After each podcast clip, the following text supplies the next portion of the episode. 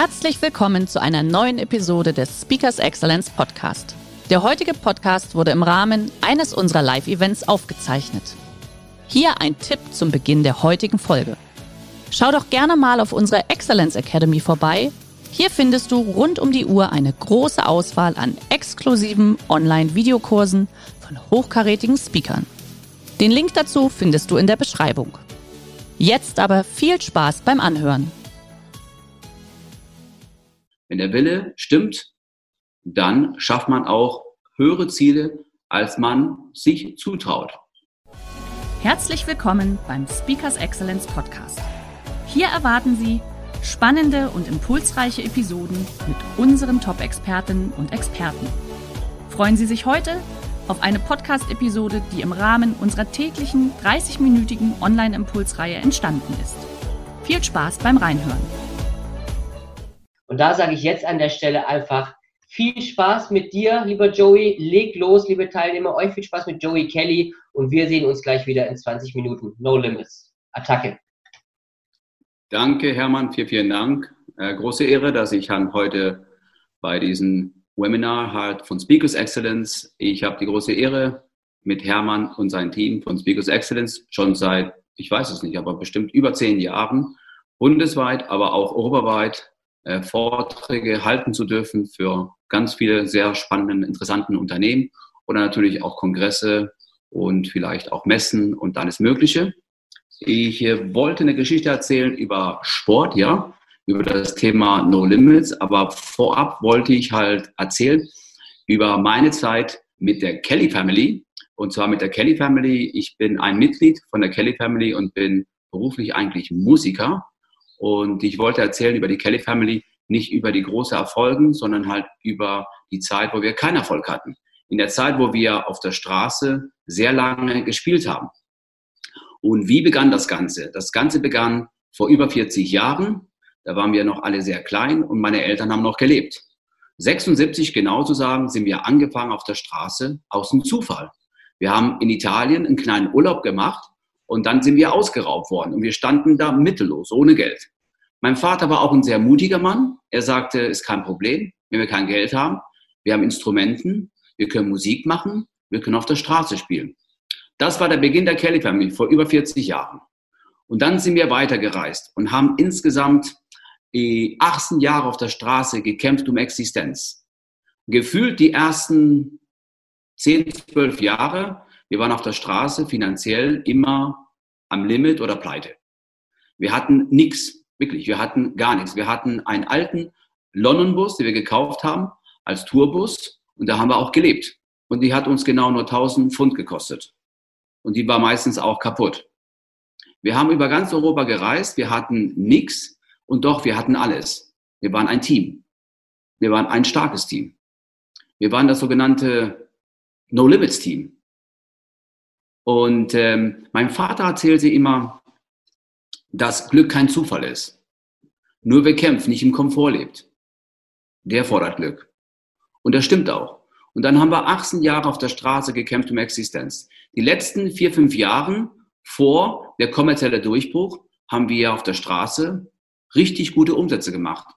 Auf der Straße im Rahmen von Festen an einem schlechten Tag teilweise 3.000 bis 5.000 D-Mark verdient. Und an einem guten Tag sogar 20.000, 30.000 D-Mark. Wir hatten ein Konzept entwickelt, genannt The Irish Corner. The Irish Corner auf Englisch war für uns ähm, eine Geschichte, die zu der Kelly Family gepasst hat. Und das war meistens im Rahmen von so einem Fest, so ein Stadtfest oder Messen. Und in eine Ecke haben wir da halt vier, fünf Shows am Tag gespielt. Mein Vater erzählte auch sein ganzes Leben, dass er meinte, das Geld liegt auf der Straße. Und was genau damit meinte, ist, äh, raus aus der Komfortzone. Ziele verfolgen, kämpfen. Glück ist kein Zufall. Und natürlich, wer will, er findet Wege. Und wer nicht will, der findet Gründe. Und so war das nach fast zwei Jahrzehnten auf der Straße, kam der große kommerzielle Durchbruch. Es hat uns keiner entdeckt. Keine Plattenfirma, kein Dieter Bohlen, keiner. Nur wir selbst. Wir hatten eine eigene Label mit einem ganz kleinen Vertrieb, der halt die CDs oder damals noch LPs und Kassetten, Product Placement gemacht habe. Und dann kam das Album Over the Hump. Over the Hump ist der meistverkaufte Platte in Deutschland aller Zeit. Mit 3,5 Millionen Platten. Bleibt auch so, weil CDs verkauft man kaum noch. Und dann ging es von der Straße auf die ganz große Bühne. Als wir auf der Straße teilweise vor kein Mensch gespielt haben, haben wir immer davon erzählt und auch geträumt, dass wir eines Tages nicht nur die Westfalenhalle in Dortmund mit 15.000 Menschen fühlen werden, dass wir auch eines Tages ein Stadion fühlen werden. Wir sagten auf der Straße, dass wir eines Tages ein Stadion mit 50.000 Menschen und wie naiv zu denken, als wir nichts hatten, zu glauben, dass wir eines Tages diesen Glück erleben dürften. Und nochmal das Thema, Glück ist kein Zufall. Nur wer kämpft, nicht im Komfort lebt, der fordert Glück. Wir hatten eine Vision, wir waren als Team hoch motiviert. Wir hatten ein ganz klares Ziel. Und den haben wir 18 Jahre verfolgt. Over the Hump brachte die Familie auf die Bühne, verkaufte sich in Europa 8 Millionen Platten und dann insgesamt sind es über 20 Millionen Platten, die verkauft worden sind, also Maximum Erfolg. Ja, und dann gab es halt einen Break. 2002 ist mein Vater verstorben. Und es war Zeit, dass die Familie eine Pause macht. Manche waren müde, manche vielleicht waren aus, ausgebrannt. Ich habe Gott sei Dank für mich den Sport 96 vor über 20 Jahren entdeckt als Ausgleich. Ich habe das Glück, seit 98 halt das Unternehmen der Familie als Geschäftsführer führen zu dürfen. Und dann haben wir noch eine GBR neben der GmbH. Und für die Finanzen, für die GBR seit 20 Jahren mache ich ja auch. Und seit letztes Jahr habe ich das Vertrauen der Familie, halt die GBR auch als Geschäftsführer zu führen. Große Ehre für mich, dass ich beide Betriebe halt für die Familie als die, als, äh, genau, als Service machen darf. Und dann vor drei Jahren gab es dieses Comeback mit der Kelly Family. Es gab über zehn Jahre Pause. Und mein Bruder Angelo, ich hatte mit ihm gesprochen und gesagt, wir müssen auf Tour wieder gehen. Die Zeit vergeht. Wer weiß, ob in 10, 20 Jahren, ob wir noch da sind und gesund sind. Und der digitale Welt hat die Musikbranche stark verändert. Nicht nur. Ich meine, wenn ich überlege, ich bin hier zu Hause, habe hier ein kleines Studio aufgebaut und habe die große Ehre, vor knapp 200 Leute oder mehr halt diesen Vortrag zu halten. Also, der digitale Welt hat die Musikbranche so stark verändert, aber auch viele andere Branchen, dass man heute in Kommunikation ist mit Menschen, die einen mögen, sogenannten Followers und Fans. Und dann machte mein Bruder für diesen einen Konzert, weil wir haben gedacht, okay, Dortmund, Westfalenhalle war immer für die Kellys so ein Hotspot. Er machte mit dem Smartphone ein kurzes, sag ich mal, Posting an einem Freitag um 22 Uhr, dass am Samstag um 10 Uhr morgens der Vorverkauf beginnt. Und wir haben dafür kein Invest, also keine Werbung geschaltet. Gar nicht. Es wusste auch keiner. Und dann war das Konzert ausverkauft in 17 Minuten. Der zweite in 30 Minuten. Und der dritte innerhalb von auch ein, zwei Stunden. Und wir standen da und dachten, Wahnsinn, 40.000 Menschen innerhalb von minimaler Zeit mit null Invest. Wir haben früher die Plakaten, die die ganze Städte plakatiert, Anzeigen gemacht, Radiowerbung und, und, und. Und das ist heute zum Teil nicht mehr notwendig. Die letzten drei Jahre, ja, Riesenerfolg, Kelly Family. Der letzte Konzert war am 23. Februar, quasi fast eine Punktlandung zum Thema momentan Shutdown und Corona-Krise. Alle anderen Musiker, die jetzt im Sommer auf Tour gehen wollten, ist alles komplett abgesagt oder verlegt auf ähm, meistens nächstes oder übernächstes Jahr. Und äh, genau, drei Jahre, 100 Konzerte, alle ausverkauft, Beispiels in den letzten zwei Jahren. In Berlin die Waldbühne, zweimal ausverkauft, 23.000 Menschen und dann viermal insgesamt die Mercedes Arena mit weitere 12.500, 15.000 Menschen. Absolut crazy, drei Albums, jeder auf Nummer eins gegangen. Aber jetzt will ich zurück zum Sport. Genau, 96 begann der Sport für mich als Wette. Ich habe gewettet mit meiner Schwester, dass ich ein Jedermann-Triathlon schaffe. Und dann bin ich gestartet und bin fast nicht angekommen. Ich war drittletzter. Ich habe im Ziel geschworen, dass ich diesen Volkstriathlon oder überhaupt Triathlon nie wieder machen würde. Drei, vier Tage später habe ich gemerkt, hm, der Ausdauersport ist vielleicht doch ein optimaler Ausgleich zu meinem Beruf als Musiker, aber insbesondere, wo mehr Belastung ist, in der Firma als Geschäftsführer. Für die Familie, das Management, die Booking, die Konzerte und das ganze Wahnsinn.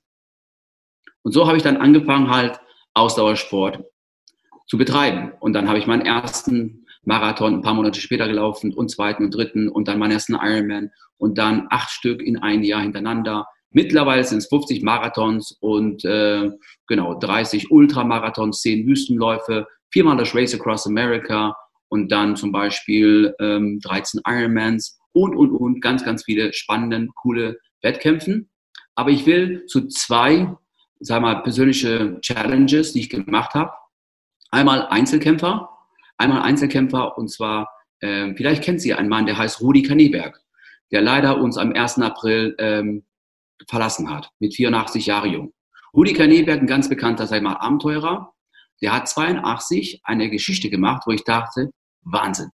Bin ich auch in der Lage, auch sowas zu machen? Und zwar einmal durch Deutschland, vom Norden nach Süden. Knapp 1000 Kilometer ohne Geld, ohne Verpflegung. Also selbst Versorger oder Survival.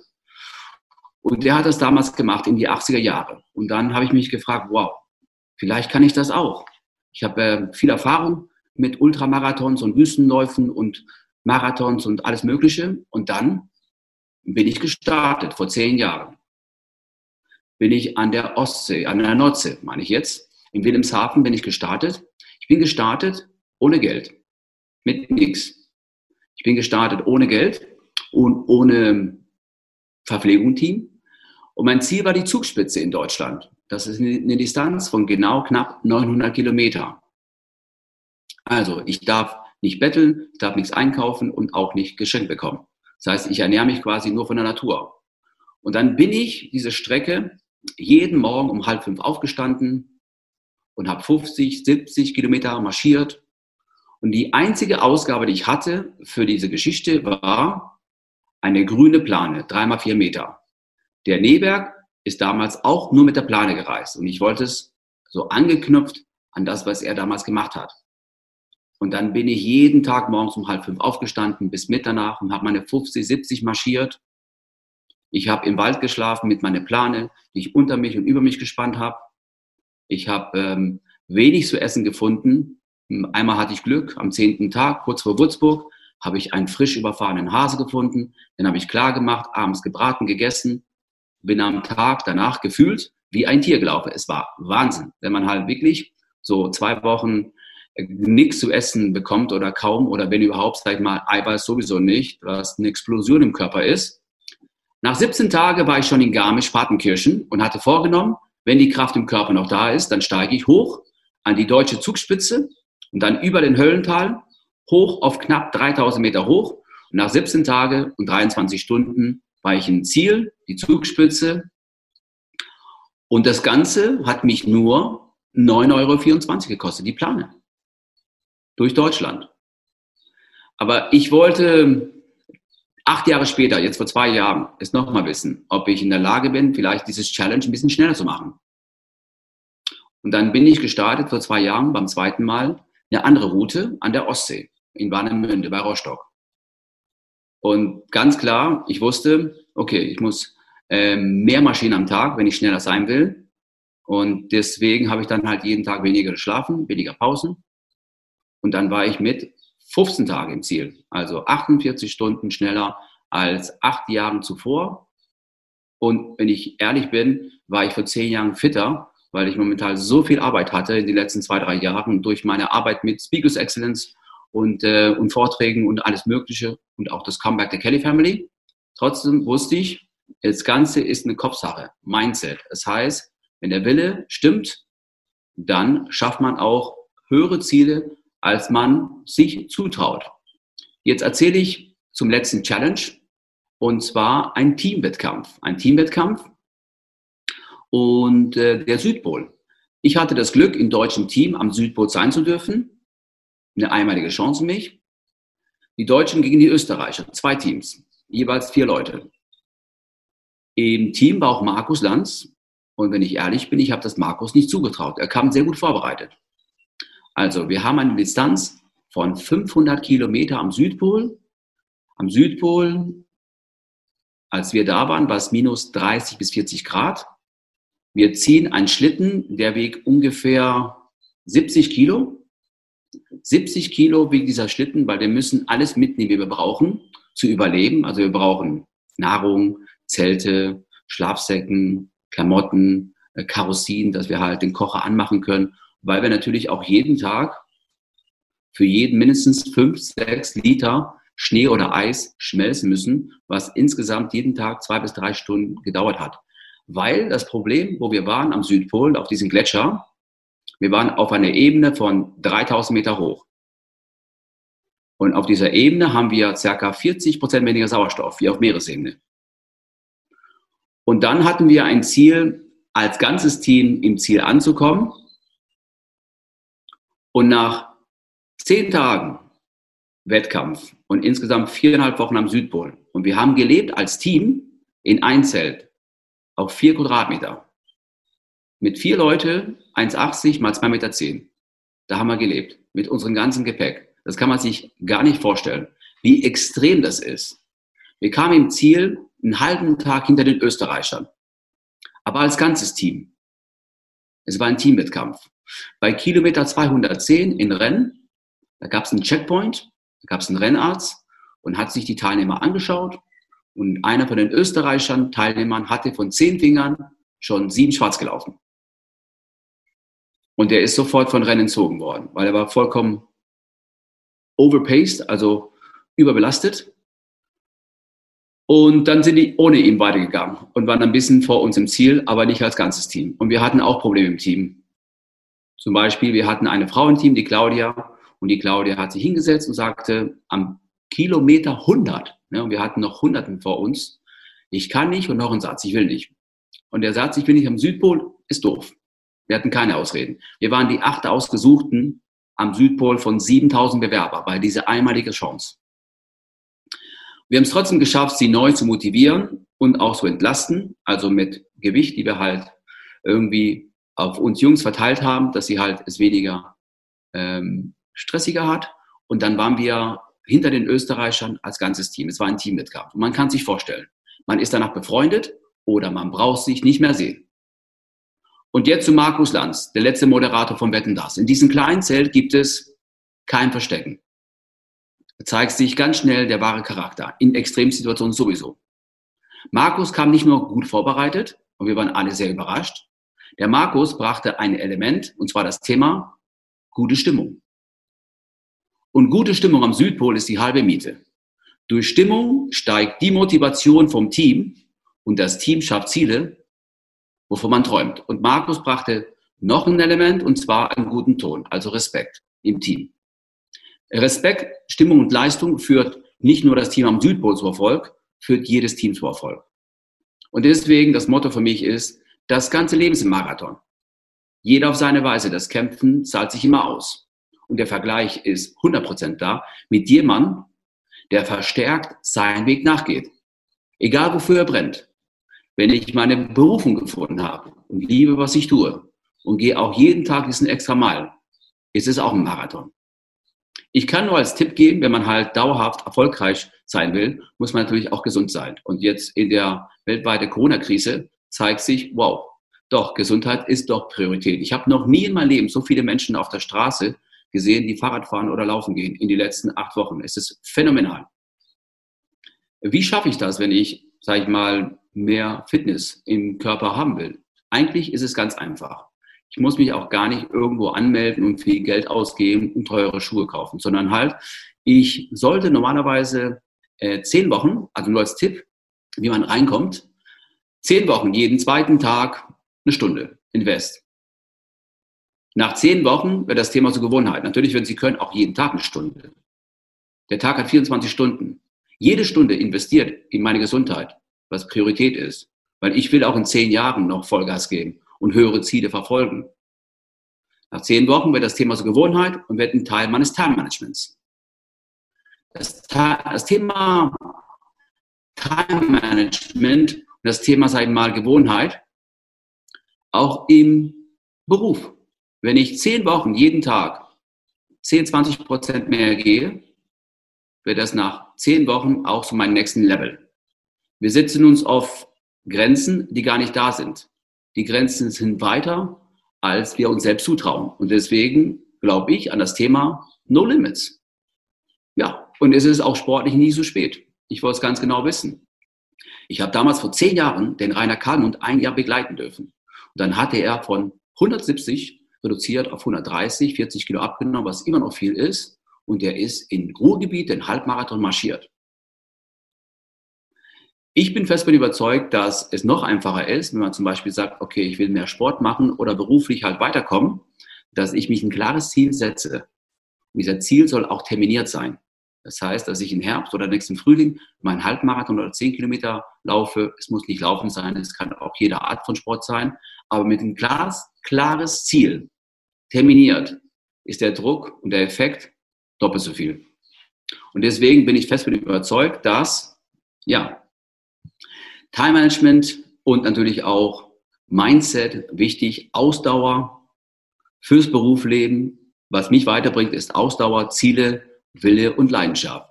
Tausend Dank, Hermann. Bin ich in der Zeit geblieben? Ich glaube schon. Genau Eine 21 Minuten. Lange gewesen, lieber Joey. Super. Ich applaudiere mal als Vertretung. Also schon abartig, was du alles schon gemacht hast. Und ähm, ich erinnere mich damals tatsächlich, Markus Lanz, da habe ich auch gesagt, was will der denn in dem Team eigentlich, ne? Als ich das noch gesehen habe. Aber du hast es ja, hast es ja auf den Punkt gebracht.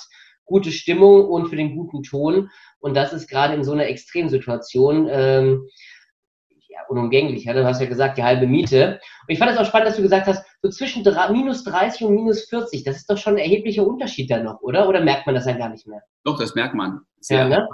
Und zwar, äh, minus 30 Grad ist natürlich fies, minus 40 Grad ist ganz fies.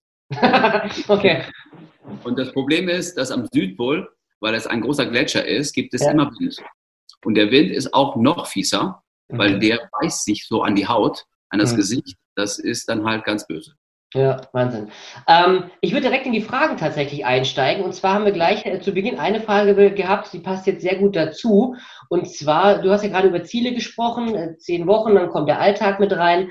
Und hier heißt es, wie weiß ich, wie weiß ich denn selbst persönlich, ob die gewählten Ziele die richtigen sind, ob ich sie jemals erreichen kann und wie viele Ziele setze ich mir gleichzeitig? Kleine oder große Ziele? Was ist denn da die Einschätzung ein bisschen von deiner Seite?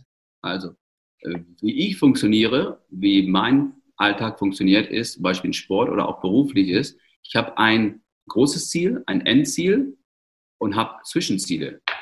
Und Zwischenziele, die helfen mir halt motiviert zu bleiben, mhm. halt mein großer Ziel zu verfolgen. Wenn ich zum Beispiel jetzt ähm, im Sommer gehe ich dann halt jetzt in drei Wochen mhm. den komplette grüne Band, das ist halt die ehemalige Grenze zwischen West- und Ostdeutschland früher, also okay. das Todesstreifen.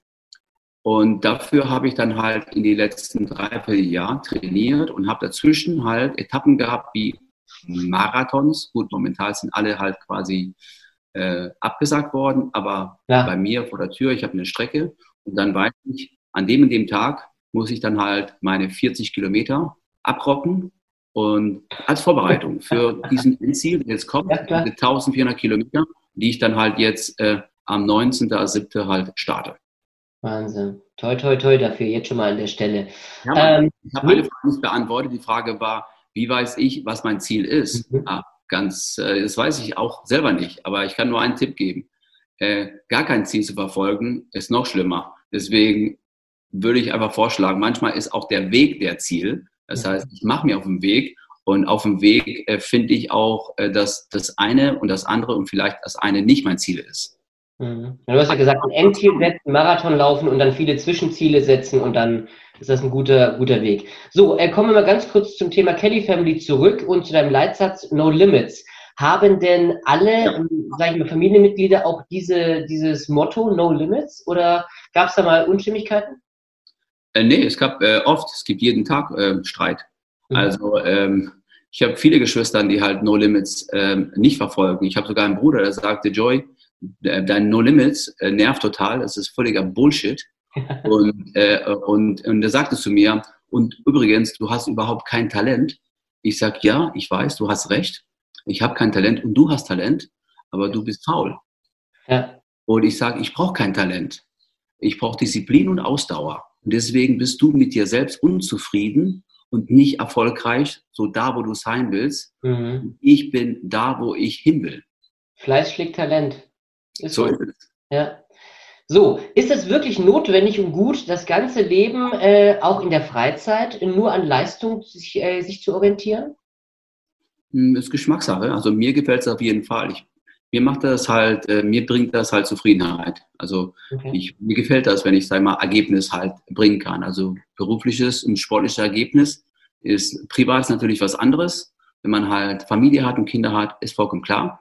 Mhm. Ähm, die Kinder wachsen auf und die haben eine eigene Persönlichkeit und sollten ihre eigene Berufung finden und ihren eigenen Weg gehen. Und ich glaube, wenn man seine Kinder unterstützt mit das, äh, was die lieben, dann äh, werden die vielleicht auch happy und zufrieden und erfolgreich.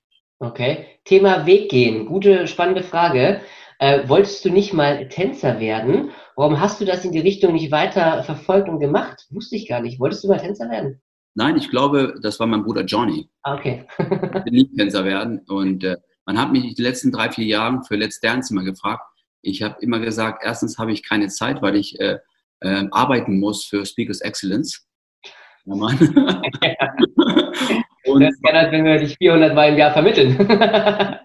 und zweitens, ich kann 100 Kilometer nach vorne laufen, aber so äh, eine Pirouette äh, ist nicht. Mein Bruder Johnny hat früher Ballett gemacht als Kind und er hat auch quasi irgendwie das Faible dafür. Und er hat das nie weiterverfolgt, weil er sich entschieden hat, dass er bei der Kelly Family Musik macht.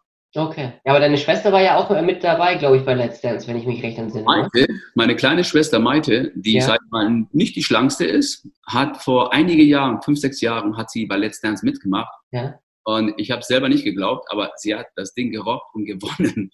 Ne? Ach, die hat sogar gewonnen gehabt damals, stimmt. Gewonnen, das war ja, Wahnsinn. Also für eine ja, stark gebaute Frau hat sie den Laden wirklich gerockt und hat gezeigt, ähm, ja, es gibt, äh, es gibt, also sie hat Talent gefunden, den sie nicht kannte, weil sie hat davor nie getanzt. Sie hat sich bewegt auf der Bühne, aber so auf dem Parkett da halt irgendwie Tänzern mit Profis zu arbeiten, das ist wirklich was ganz anderes. Leidenschaft und Wille, ne?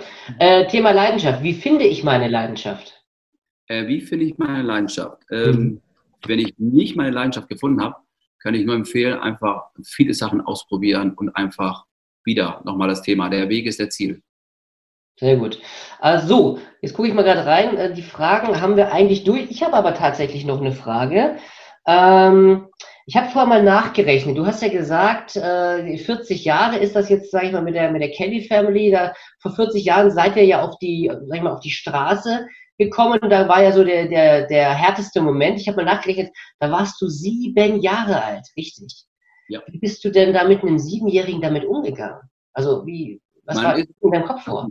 Man ist reingeboren, Hermann, mhm. Äh, als Familie. Man hat irgendwann entschieden, ich sag mal mit 16, 17, dass Musik oder es war natürlich nicht nur Musik, sondern halt, wir waren eine Familienunternehmen. Das heißt, wir haben selber, als wir auf der Straße gespielt haben, alles auf und abgebaut, transportiert. Ja. Äh, quasi, es war ein richtiges Family Business. Okay. Und dann hast du irgendwann entschieden, als du in 17 war, so 18 spätestens, dass du halt das als Beruf machen willst und willst dabei bleiben. Ich habe auch zwei Geschwistern, meine, meine älteren Geschwistern, Paul und Caroline, die sind ausgestiegen. Die waren 20 und die haben gesagt, okay, das ist nicht mein Leben. So ja. on the road und Kelly Family und Musik und auf und abbauen und dann eine Platte jedes Jahr machen und mhm. hoffen, dass das Ding durch die Decke geht.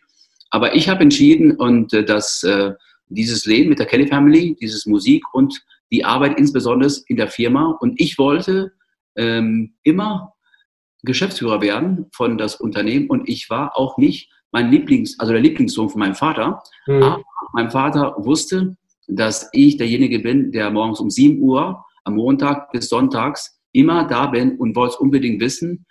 Weil mit 24 habe ich diesen Ausdauersport für mich entdeckt. Ja. Zwei Jahre später hatte ich den Zuschlag bekommen, dass ich nicht nur, was ich davor gemacht habe, die komplette Tour, also das Kerngeschäft, das Cash-Business, äh, ja. die ganzen Konzerte, Merchandising und Booking und alles Mögliche, sondern auch halt die Gesamtverantwortung für das Unternehmen. Und ja. warum?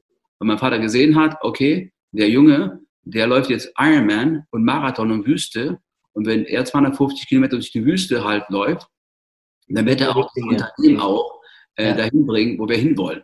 Ja, ja. Stark ich nur mal einen Hut davor. Ich glaube, ich habe auch den, du hast auch immer den ganzen Kofferraum, wenn du Vorträge hältst, voll noch mit CDs, ne? weil du vorher auch über die Zahlen gesprochen hast. Also die Teilnehmer kriegen auch gerne mal eine CD noch von dir handsigniert. Ist das immer noch so?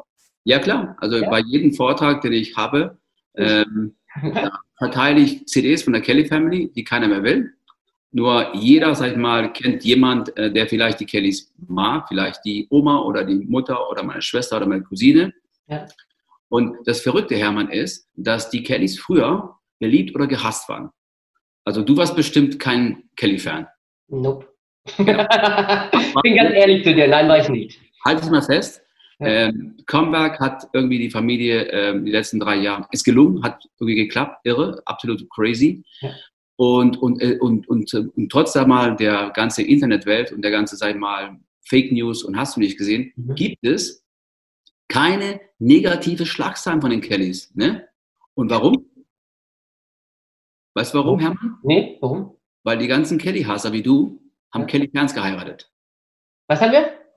Also alle Kelly-Hasser haben Kelly-Fans geheiratet. Meinst du? Muss ich mal meine Frau fragen tatsächlich. Also ich war kein wirklicher Hasser, um ehrlich zu sein, aber das hat mich überhaupt nicht interessiert. Ne? Ja. Aber es ist so. Aber, aber, spann, aber spannende, spannende These. Ich werde sie überprüfen tatsächlich. so, äh, ich würde noch gerne, kurz gerne noch eine Abschlussfrage stellen, weil wir sind jetzt äh, auf halb zwölf. Ich weiß noch, viele Teilnehmer würden die ganze Zeit auch gerne zuhören, müssen aber in weitere Meetings auch. Und zwar, wie viele große Ziele sind gleichzeitig möglich, schrägstrich realistisch? Hast du immer ein Ziel oder hast du vielleicht zwei große Ziele oder drei parallel? Äh, wie sieht das dann also, aus? Sportlich habe ich immer mindestens drei Ziele, die mhm. natürlich auch zeitlich versetzt sind. Das heißt, ich plane meine Wettkämpfe zwei Jahre im Voraus. Das heißt, jetzt der grüne Band. Mhm. Dann nächstes Frühling im Jahr, also nächstes Jahr im Frühling, gibt es halt den, ähm, den Nordpol-Marathon. Und dann äh, nächstes Jahr im Sommer mache ich München-Venedig. Und das sind jetzt die nächsten drei Highlights. Dazwischen München, Venedig. München, Venedig. Also von München nach Venedig. Und äh, ja, am 8.8.2021 starte ich in München ja. und nach Venedig. Und jeder, der kommen will, ist eingeladen auf eigenen, ja, auf eigenen Faust. Ja. Und dann sind es 500 Kilometer in zehn Tagen, die wir abrocken. Du, ich empfange dich dann einfach in Venedig. ist gut. nee, super. Joey, vielen, vielen Dank für deinen Vortrag. Hat wieder unfassbar viel Spaß gemacht, dir zuzuhören. Schön, dass Sie in diese Podcast-Episode reingehört haben. Weitere Informationen zu unseren Expertinnen und Experten finden Sie in den Show Notes. Wenn Ihnen unsere Podcast-Reihe gefällt oder Sie haben Wünsche und Anregungen, freuen wir uns auf Ihren Kommentar.